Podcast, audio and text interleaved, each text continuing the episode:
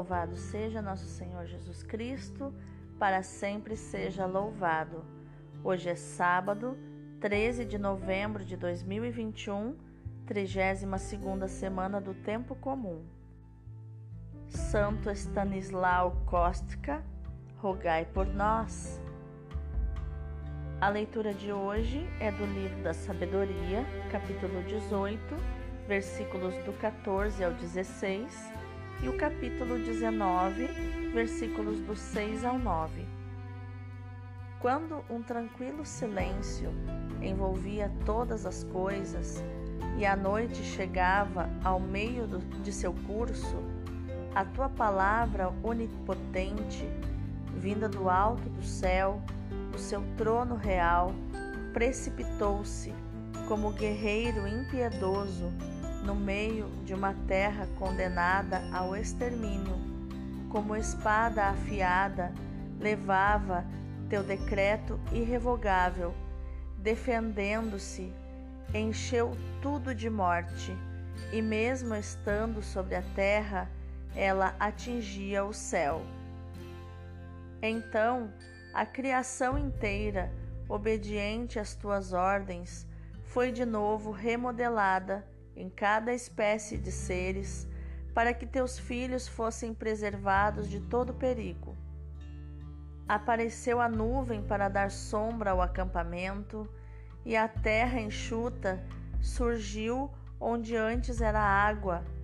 O mar vermelho tornou-se caminho desimpedido, e as ondas violentas se transformaram em campo verdejante, por onde passaram como um só povo, os que eram protegidos por tua mão, contemplando coisas assombrosas. Como cavalos soltos na pastagem e como cordeiros correndo aos saltos, glorificaram-te a ti, Senhor, seu libertador. Palavra do Senhor, graças a Deus. O salmo de hoje é o 104. Lembrai sempre as maravilhas do Senhor. Cantai e entoai salmos para ele, publicai todas as suas maravilhas. Gloriai-vos em seu nome, que é santo. Exulte o coração que busca a Deus. Matou na própria terra os primogênitos, a fina flor de sua força varonil. Fez sair com ouro e prata o povo eleito nenhum doente se encontrava em suas tribos. Ele lembrou-se de seu santo juramento, que fizera a Abraão seu servidor, fez sair com grande júbilo o seu povo e seus eleitos entre gritos de alegria. Lembrai sempre as maravilhas do Senhor. O evangelho de hoje é Lucas 18, versículos do 1 ao 8. Naquele tempo, Jesus contou aos discípulos uma parábola para mostrar-lhes a necessidade de rezar sempre e nunca desistir, dizendo: Numa cidade havia um juiz que não temia a Deus e não respeitava homem algum. Na mesma cidade havia uma viúva que vinha à procura do juiz pedindo: Faze-me justiça contra o meu adversário. Durante muito tempo, o juiz se recusou. Por fim, ele pensou: Eu não temo a Deus e não respeito homem algum, mas esta viúva já me está aborrecendo. Vou fazer-lhe justiça para que ela não venha a agredir-me. E o Senhor acrescentou: Escutai o que diz este juiz injusto. E Deus não fará justiça aos seus escolhidos que dia e noite gritam por ele? Será que vai fazê-los esperar? Eu vos digo que Deus lhes fará justiça bem depressa. Mas o filho do homem, quando vier, será que ainda vai encontrar fé sobre a terra? Palavra da salvação, glória a vós, Senhor. Então, quais os ensinamentos de inteligência emocional, atitude comportamento nós podemos encontrar nos textos de hoje? A leitura de hoje nos mostra que o autor do livro da sabedoria, percorrendo a história de Israel, vê nela a obra da sabedoria, que atua em conformidade com a vontade de Deus. Hoje, esse trecho considera particularmente os acontecimentos do livro do Êxodo. Começa por narrar a morte dos primogênitos dos egípcios, atribuída a Deus pela mão do anjo exterminador. Este sinal abre caminho à saída de Israel do Egito. Menciona-se particularmente o tempo, meia-noite, em que esse sinal foi dado, conforme o versículo 14, que nós encontramos então esse, essa narrativa em Êxodo 11, os versículos 4, 12 e o 29. A sabedoria aqui é identificada com a palavra eficaz de Deus, conforme está em Isaías capítulo 11, versículo 4 e o capítulo 55, versículo 11. Já os versículos 6 ao 9 da leitura de hoje, a atenção centra-se na passagem do Mar Vermelho. O Êxodo é visto como uma nova criação, onde ao Espírito que planava sobre as águas do caos primordial de, do Gênesis corresponde à nuvem que acompanha Israel no seu caminho, conforme Números 9, 15. E lhe torna fecunda como uma sombra as etapas. E aparece a terra enxuta, a planície verdejante, a estrada livre para aqueles que Deus protege com a sua mão. Então concluímos que a natureza traz as marcas de Deus que a criou e toda a história está assinalada por elas.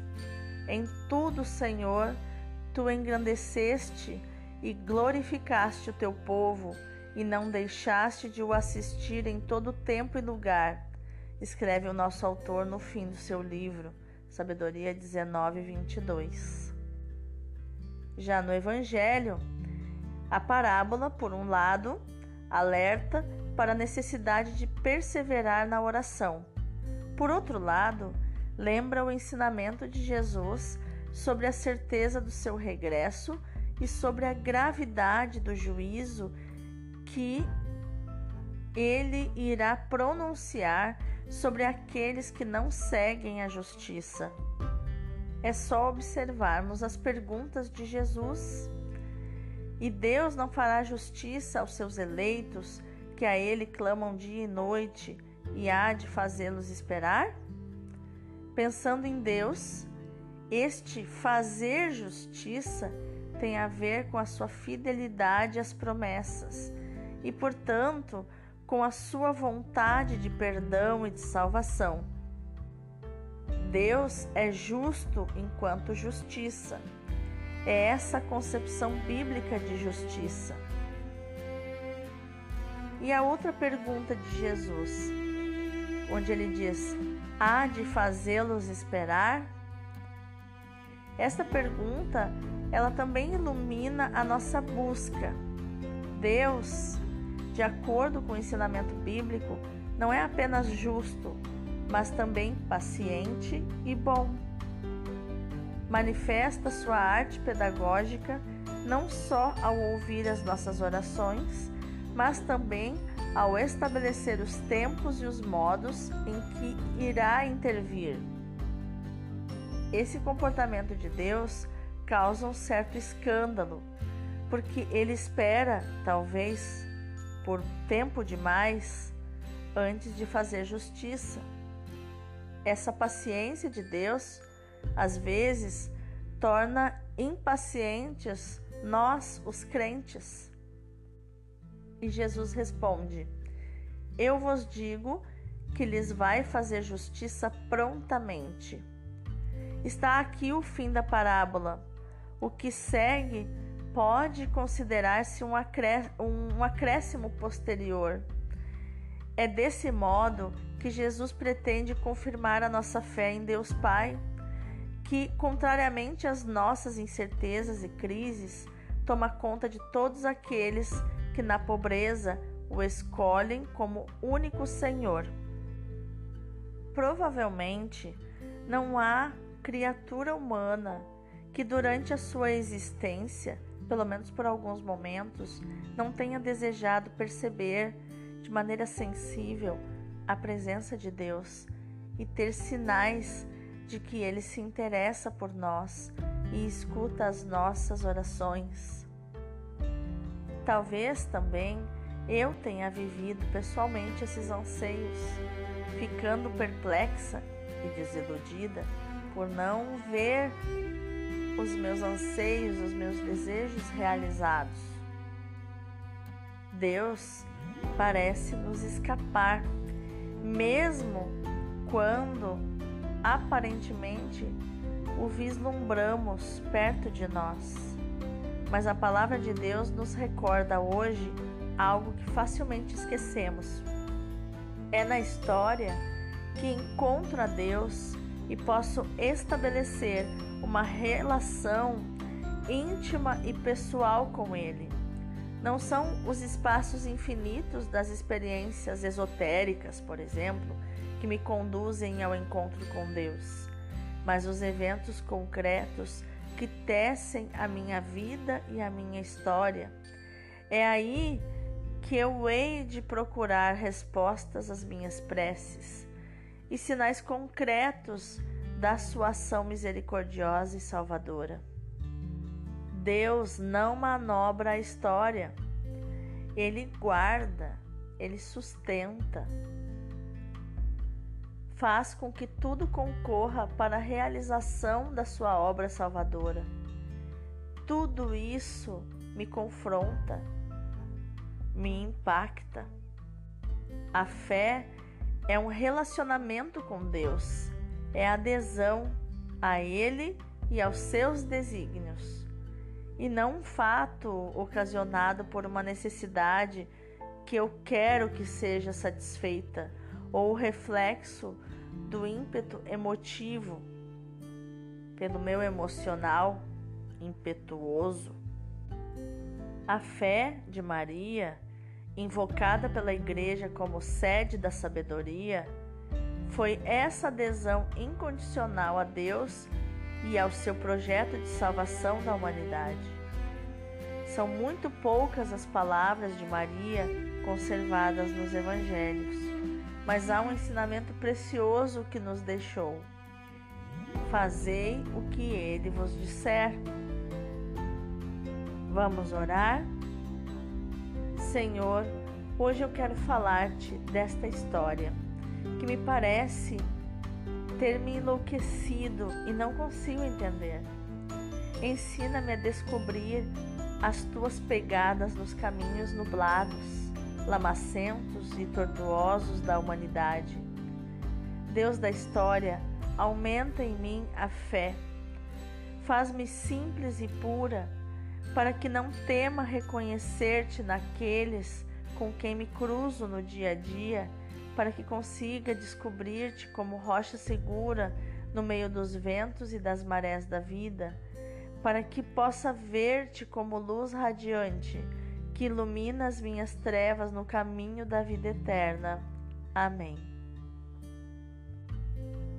Meu irmão, minha irmã, que o dia de hoje seja para você meditar nessa palavra que está em João 2:5.